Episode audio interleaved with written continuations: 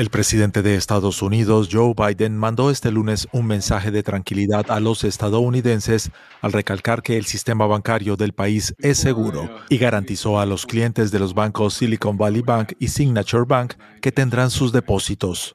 En declaraciones desde la Casa Blanca, Biden añadió que los contribuyentes de Estados Unidos no se harán cargo de las pérdidas del banco y que pedirá al Congreso que refuerce la regulación del sector bancario.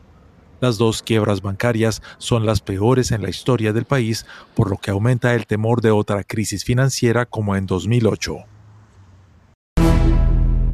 La basura se acumula en las calles de París debido a la huelga de recolectores que rechazan el proyecto de ley del gobierno francés que busca reformar el sistema de pensiones. En el área energética, los bloqueos en varias refinerías del país también continúan en rechazo a la reforma.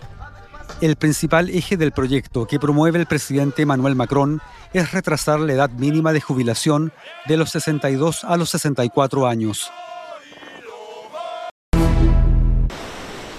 Perú declaró este lunes el estado de emergencia en 18 distritos de Lima y 4 de la vecina Callao por un plazo de 60 días para atender de forma inmediata las inundaciones y el riesgo de daños por las intensas lluvias pronosticadas por el ciclón Yacú.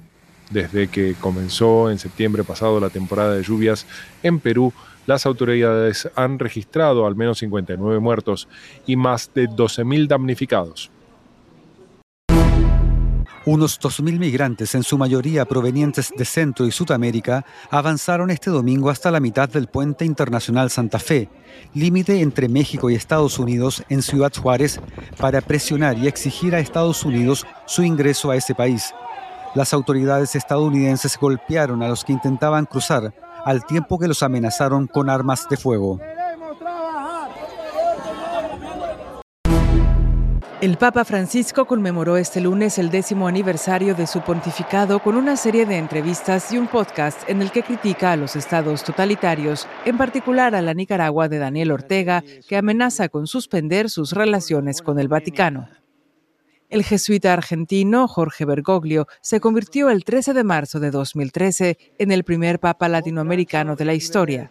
Líder de una iglesia en crisis, el ex arzobispo de Buenos Aires apostó por la transparencia económica y la tolerancia cero ante los abusos sexuales.